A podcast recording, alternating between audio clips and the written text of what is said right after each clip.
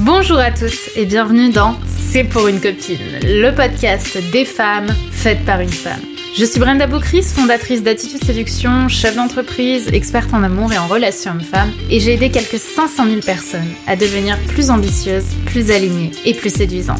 Avec C'est pour une copine, je vais t'accompagner à partir à la recherche de ta féminité, de ta sensibilité, pour t'aider à te séduire, te réinventer et t'épanouir comme tu le mérites. Je vais te parler de ces sujets souvent tabous qu'on t'a pas vraiment appris à l'école. Je vais te parler d'amour, de séduction, de sexualité et bien sûr d'estime de soi. Alors que tu sois confortablement assise dans ton canapé, en train de courir un Starbucks à la main ou encore dans ton métro quotidien, je t'invite à oublier le monde pendant quelques minutes et on se lance dans l'épisode du jour. Est-ce que l'amour dure trois ans?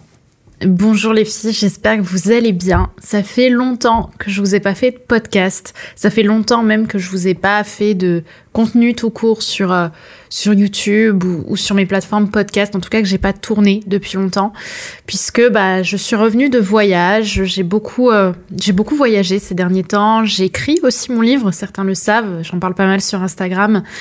Et bah ça faisait un, moment que j'avais du mal à reprendre à reprendre le mic, à reprendre le micro pour vous parler parce que euh, parce que le voilà j'ai beaucoup douté de YouTube, de de la manière dont j'exposais mes mes contenus et euh, j'ai eu envie de revenir avec euh, avec un podcast. J'ai eu envie de revenir avec l'idée de me mettre au podcast parce que le podcast, ben, c'est un format qui me plaît vraiment et qui me correspond aujourd'hui bah, beaucoup plus par rapport à la Brenda que j'étais il y a peut-être trois ans où j'aimais plus me montrer. Je sais pas si vous voyez ce que je veux dire, mais j'aimais être vue, j'aimais briller, euh, j'aimais montrer que j'étais la coach sexy avec son super rouge aux lèvres, avec euh, avec ses, ses, super tenues et ses super endroits où je tournais. Et bah, j'aime toujours un peu ça, mais je sens qu'aujourd'hui la manière la plus authentique pour moi de vous parler, bah, c'est d'utiliser le podcast, c'est d'utiliser ma voix, c'est d'utiliser mes textes et tout ce que j'ai envie en fait de, vous partager et, et, toutes mes années de recherche sur des sujets beaucoup moins putaclic, euh, des sujets qui vont beaucoup moins marcher probablement. Et, qui vont peut-être beaucoup plus aussi parler à, ceux qui s'intéressent vraiment à ces sujets-là et qui s'intéressent vraiment à mon travail. Donc, euh, bah, j'ai envie de développer à vos côtés euh, plus d'idées et de plus grands concepts, ce qui, comme je l'ai dit, euh, bah, correspond à la Brenda que je suis aujourd'hui et à la, femme, à la coach, à l'experte que je suis aujourd'hui et pas celle que j'étais il y a quelques années. Je voulais commencer ce, ce, cet exercice de podcast autour de ce beau sujet euh, qui est euh, l'amour dure trois ans parce que c'est un concept qui a été vachement médiatisé, euh, qui voilà, il y a eu des films qui ont été faits sur ce sujet. Hein, L'amour dure trois ans. Est-ce que c'est vrai? Est-ce que c'est vrai ou pas que l'amour dure trois ans? Qu'est-ce qui se passe au bout de trois ans? Parce que c'est vrai qu'il y a un un, cycle particulier qui, en général, pas chez tout le monde, mais en général se termine après trois ans. Et finalement, bah, mes meilleures actions aussi pour continuer à s'épanouir euh, dans tous les cycles de sa relation. Donc déjà, ce qu'il faut comprendre, c'est que cette phrase, l'amour dure trois ans, elle est pas juste, elle est pas, euh, elle est pas vraie dans la manière dont elle est exprimée, dans sa, dans sa manière d'être dite. C'est-à-dire que c'est pas l'amour en fait qui dure trois ans. C'est loin d'être l'amour qui dure trois ans. C'est plutôt, je dirais, l'état amoureux et euh, de manière globale, l'état projectionnel en fait, c'est-à-dire le côté plus égoïste de la relation, euh, le côté où tout ce qui va se passer dans la relation et tout ce qu'on va voir de l'autre est euh, projeté par nos propres désirs, c'est-à-dire notamment la passion euh, et, nos propres émotions. Donc finalement, et je vais aller un petit peu plus loin après hein, sur la différence entre l'état amoureux et l'amour à proprement parler, bah j'ai envie de dire c'est plutôt une bonne chose parce que l'état amoureux et cette projection, euh, finalement, c'est un cycle de la relation, mais ce n'est pas la relation dans sa euh, totalité, loin de là. En fait, la différence entre être amoureux et aimer quelqu'un, c'est surtout euh, une différence qui se, qui se concentre sur la manière dont on perçoit la relation. Comme je le disais, quand on est amoureux, la relation, elle est surtout portée sur le jeu. JE, sur la projection. Et j'ai presque envie de dire sur le jeu J-E-U. C'est-à-dire qu'on joue. On joue de soi, on est dans un jeu où on montre les meilleures parties de soi et on, on montre ce qui nous intéresse par rapport à la projection qu'on a de l'autre. Et tout ce qui se passe, euh, bah ça se passe pour nous et pour nous nourrir nous en fait, et pas pour nourrir le couple. On est en train de se droguer de la projection de la relation. De je suis en train de faire ça, eh bien il va se passer ça en fait dans ma vie. Euh, je vais, euh, il va, il va se passer ça euh, parce que lui il pense comme ça, donc il vaut mieux que je sois comme ça. Et du coup je vais rester dans mon petit personnage. Et, et quelque part ça me fait du bien parce que ça me permet de continuer de croire à l'histoire que je me raconte. Donc, la relation, quand on est amoureux, elle est concentrée de manière bah, finalement très égoïste sur le jeu, parce que tout ce qui se passe dans la relation, c'est en fonction de euh, enfin, je vais l'interpréter en fonction de ce qui m'arrange moi, en fait, de ce qui m'arrange dans mon état émotionnel et dans ma météo aussi émotionnelle. Donc, ça vient nous nourrir nous et ça vient pas nourrir le couple. Ok, donc c'est un sentiment assez égoïste et j'ai presque envie de dire, même si c'est pas le terme exact, c'est quelque chose d'assez conditionnel. C'est quelque part, je développe une relation avec toi si tu continues de m'accorder ton amour, si tu continues de me montrer que je suis importante pour toi et euh, si tu continues d'être la personne qui arrange ma projection et qui arrange l'histoire que je me raconte. Je vais vous donner un exemple pour que vous compreniez mieux euh, l'état justement amoureux, ce côté un petit peu égoïste, ce côté où je suis dans le jeu. En fait, Imaginons que euh, vous soyez en couple avec un mec depuis allez, un an et demi, euh, ou peut-être même quelques mois, et euh, il se trouve que cet homme doit partir à l'autre bout du monde pour une durée d'un an, un an et demi. Donc vous allez avoir en général deux réactions possibles. La première, c'est se dire putain, il part à l'autre bout du monde, il m'abandonne. Non, non, je veux pas qu'il parte, je veux qu'il reste, donc je dois absolument le convaincre de rester. Notre relation, elle peut pas tenir s'il va à l'autre bout du monde. Non, non, non, il doit rester, je veux pas être séparé de lui. Ok? Deuxième réaction possible, waouh, il part, ça va être très dur, mais il le fait pour son bien, il est important pour moi, ok, je, vais souffrir, mais je le laisse partir en fait. J'accepte de, de serrer mon cœur et de le laisser partir. Donc là, qu'est-ce que vous vous dites en fait, instinctivement? Bah, en général, instinctivement, on se dit bah non, non, non, je veux absolument qu'il reste.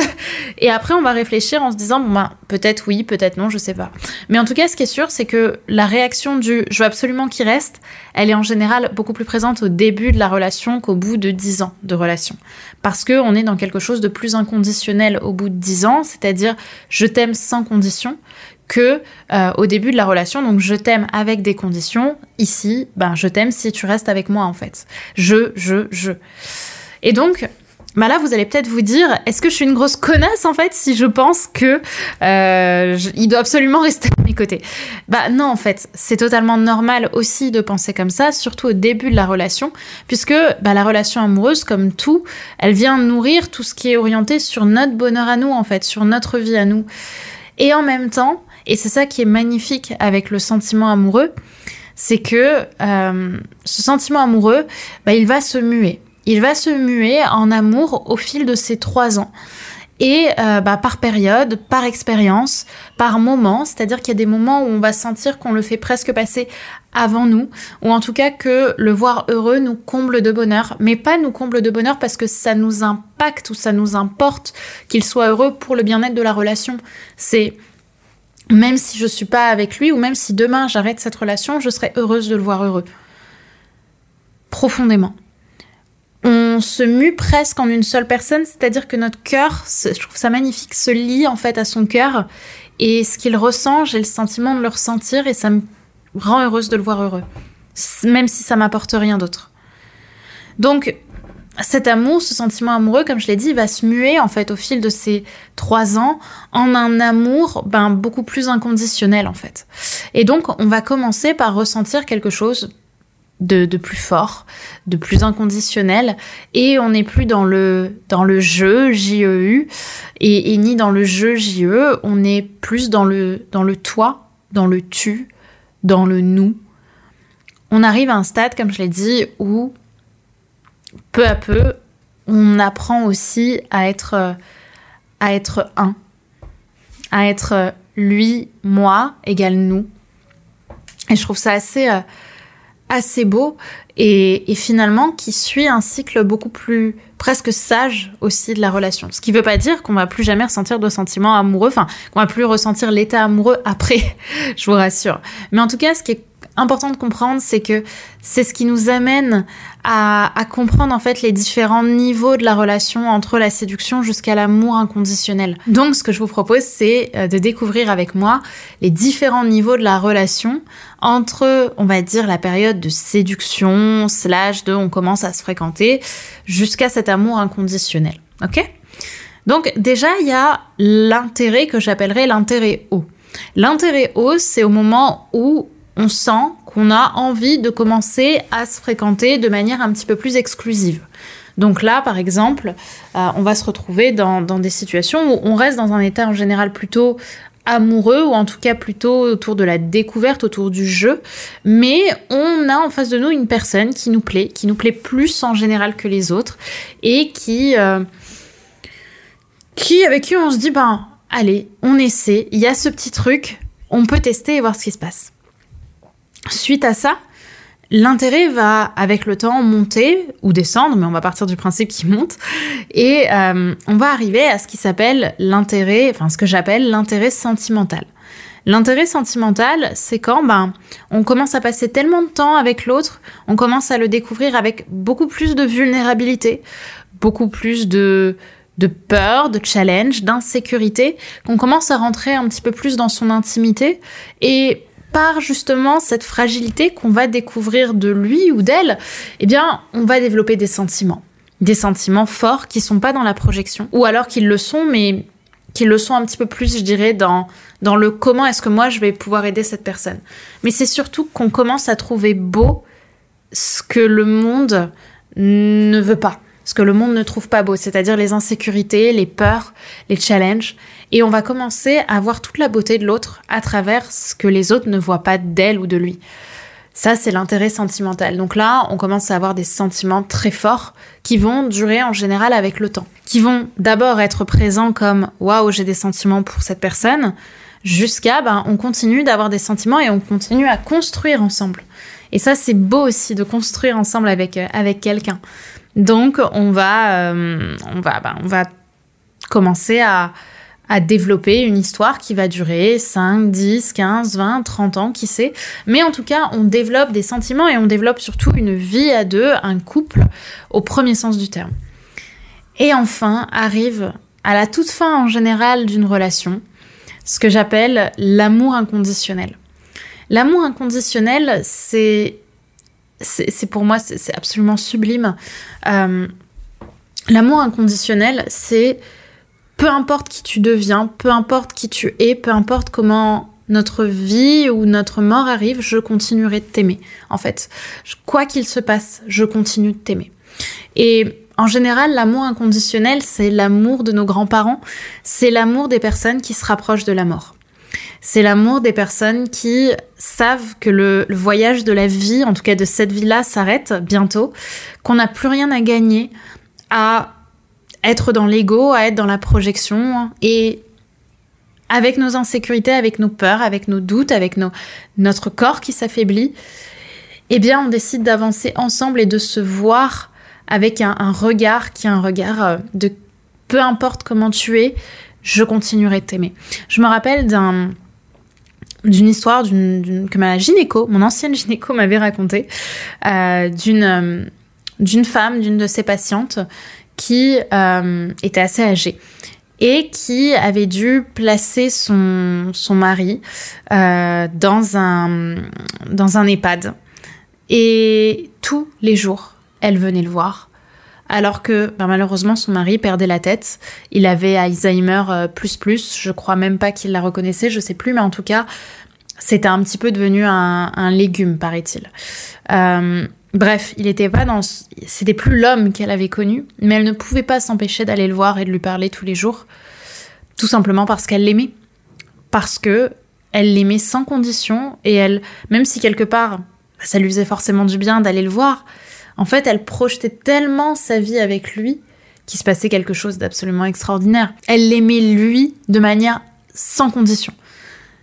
Même si elle, ça lui apportait de la joie et de l'amour de le voir, même s'il était dans, cette, dans ce triste état, elle, elle était heureuse de le voir, euh, avec... Euh, de voir l'homme qu'elle aimait en fait. Donc ça, c'est l'intérêt inconditionnel. Il y a des, des possibilités euh, d'avoir cet amour inconditionnel plutôt, mais elles sont pas forcément recommandées, si je puis dire, c'est de vivre ce que j'appelle les grands accidents de la vie. C'est-à-dire, soudainement, dans notre couple, eh bien, l'un des deux partenaires va perdre ses jambes. l'un des deux partenaires va avoir un cancer. L'un des deux partenaires va vivre quelque chose de traumatisant. vous, vous allez avoir un accident. Ou en tout cas, quelque chose qui fait que soudainement, le quotidien est complètement brusqué et change, il est complètement bouleversé. Alors, qu'est-ce qui va se passer? Eh bien, on va avoir l'autre partenaire qui va être là et qui va continuer malgré euh, qu'il pourrait tout abandonner en fait et complètement vous lâcher.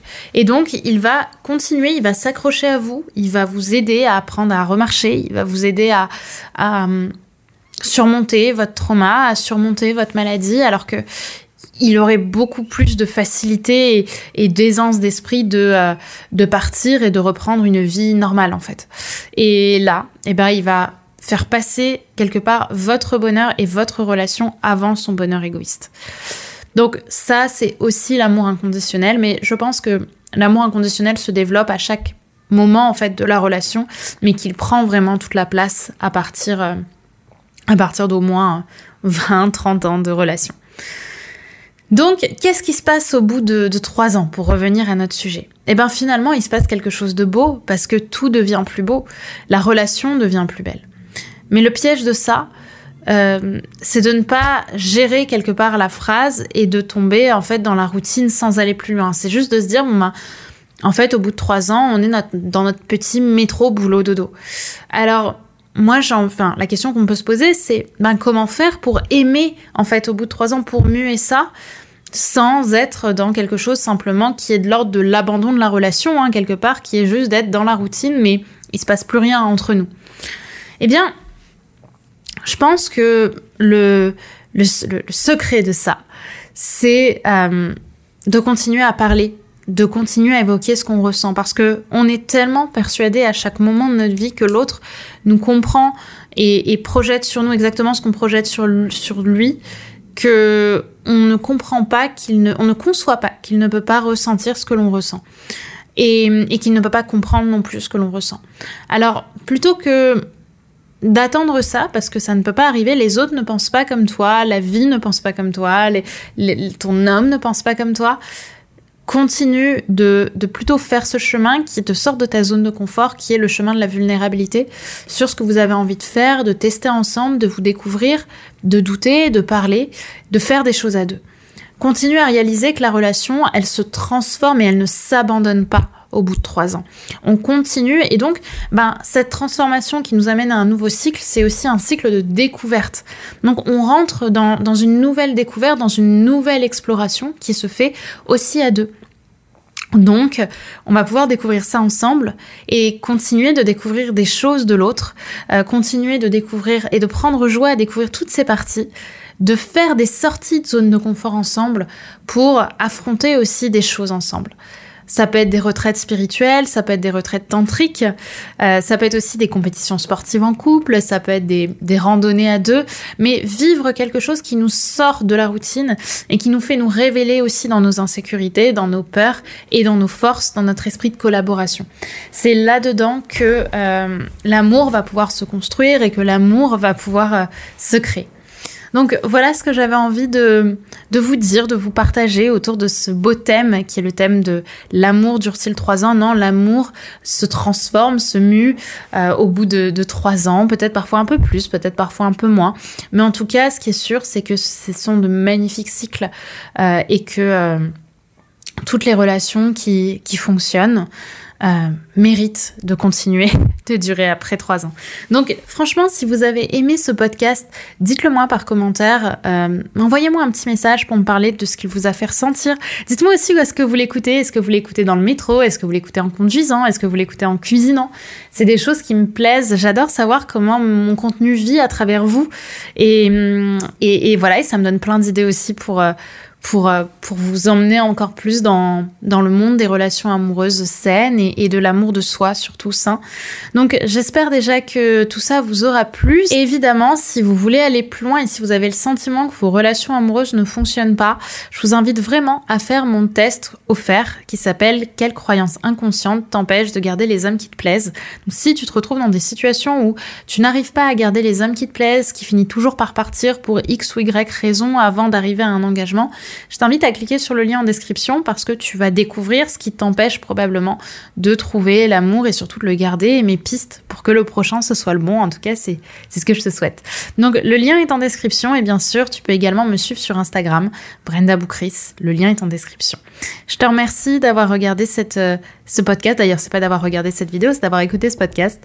Prends soin de toi et j'ai hâte d'avoir tes retours par commentaire. Dis-moi si tu aimes ce, ce sujet et si tu aimes surtout ce format qui est différent, qui me sort de ma zone de confort, mais finalement qui est tellement juste par rapport à la personne que je suis aujourd'hui.